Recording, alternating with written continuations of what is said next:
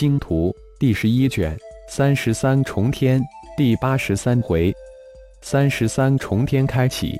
小说作者：凌月，有声演播：山灵子。当二队十八人冲出虫群的包围，将虫群摆脱之时，已经是二天之后。这一次的虫群是他们碰到的最大的虫群，而且攻击力也最强。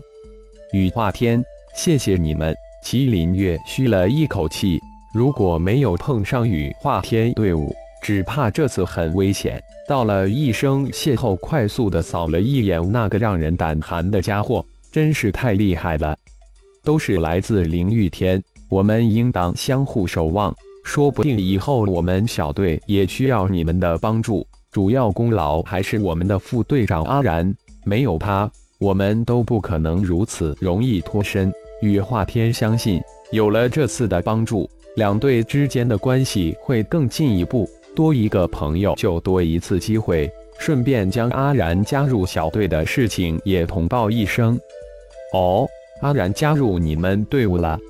他不是布莱森小队成员吗？麒麟月一惊，心叹羽化天这家伙好运气。呵呵，其实布莱森小队只是第一个碰到阿然队长的小队，阿然并不是布莱森小队的成员。羽化天呵呵一笑，简单的解释了一下。谢谢阿然队长。麒麟月借此机会上前认识浩然，并套一下交情。像阿然这样的强者，多多结交自然大有意义。举手之劳，与队长也说了，大家来自同一个地方，应该相互帮助。再说了，多一个朋友，多一个出路，不是吗？浩然淡然一笑，回道：“自然不会拒人于千里之外。大家过来认识一下阿然。”麒麟月自然不会放过如此难得的机会，大喝一声。将自己的七个队友叫过来，一一的介绍给浩然认识。还真会顺着杆子爬。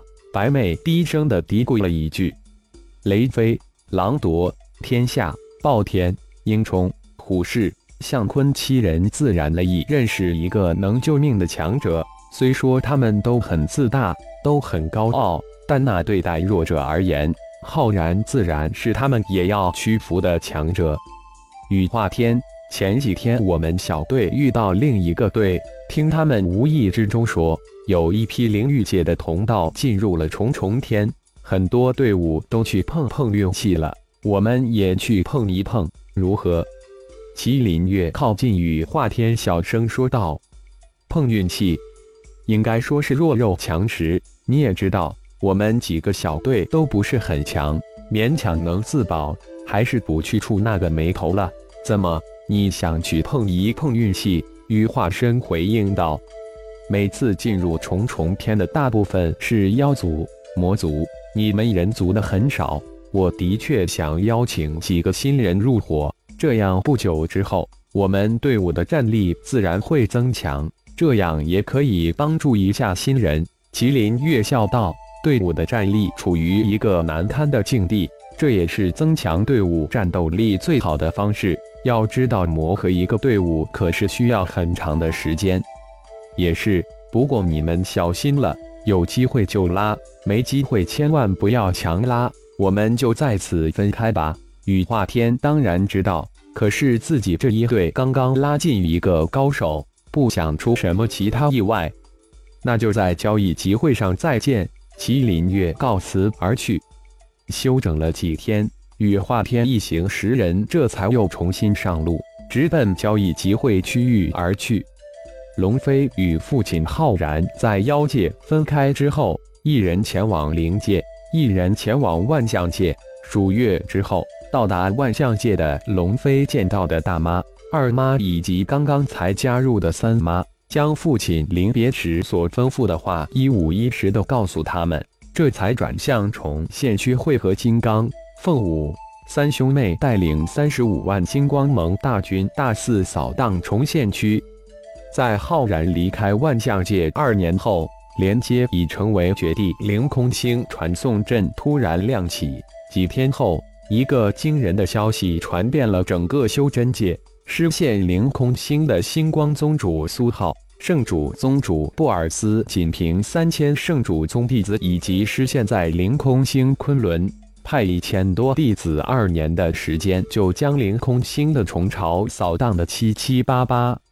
另一个消息也同时传出，星光宗主苏浩居然在二年的时间里再次突破到大成之境，而且圣衣宗主布尔斯也突破到合体之境。虫巢爆发后的第五年。一件更加轰动修真界、妖界、魔界、精灵界的事情传遍各界，三十三重天开启了。据传，三十三重天是四界修炼界飞升的希望之所在，顿时各界的隐修们齐出，蜂拥进入三十三重天。就在三十三重天开启这一年。龙族大长老龙破天在龙族圣主龙飞的帮助下，有惊无险地度过三色九重天雷劫，突破到大成之境。如此同进，麒麟族的大长老麒麟无敌，凤族的大长老凤霸天也相继迎来了大成天劫。凤舞虽然没有公开承认自己凤族圣主的身份，但凤霸天的天劫到来之时，凤舞悄然赶到。帮助凤霸天成功度过了天雷劫，进入大成之境，而麒麟无敌的天劫却是在龙族圣放的帮助之下度过。虽然重创，但却万分的感激。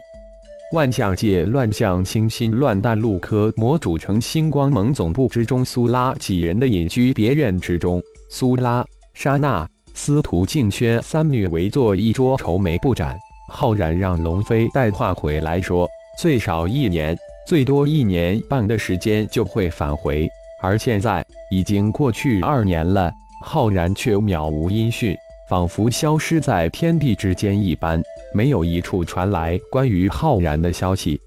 苏拉已经传讯，让苏浩、昊天、江、龙飞、凤舞、麦迪、布尔斯等几个人前来科魔城，他们有种不好的预感，似乎浩然出现了意外。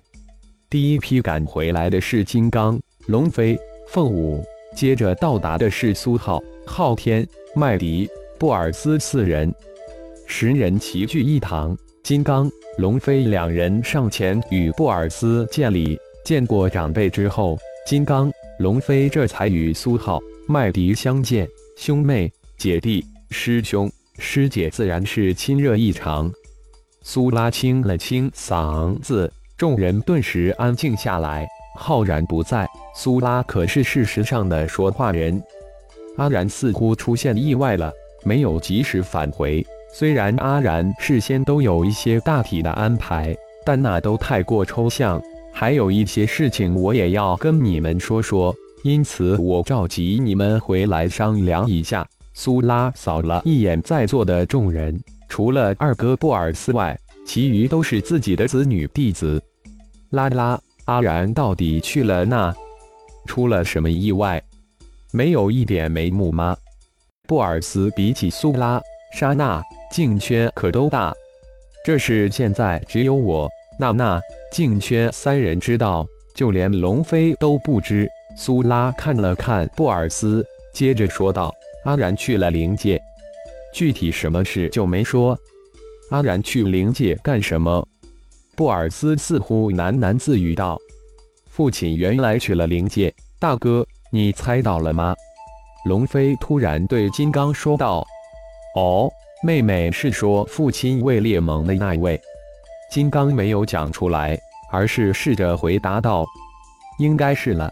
如果我与大哥猜测不错的话，父亲在灵界应当没有任何人能威胁到他。”说不定父亲直接从灵界进三十三重天了。龙飞大胆猜测道：“我们虽然有些担心，但很相信阿然的能力。召集你们来是为了商议一下星光盟的发展问题，以及进入三十三重天的事情。什么时候进？那些人进？哦，进入三十三重天。感谢朋友们的收听，更多精彩情节。”请听下回分解。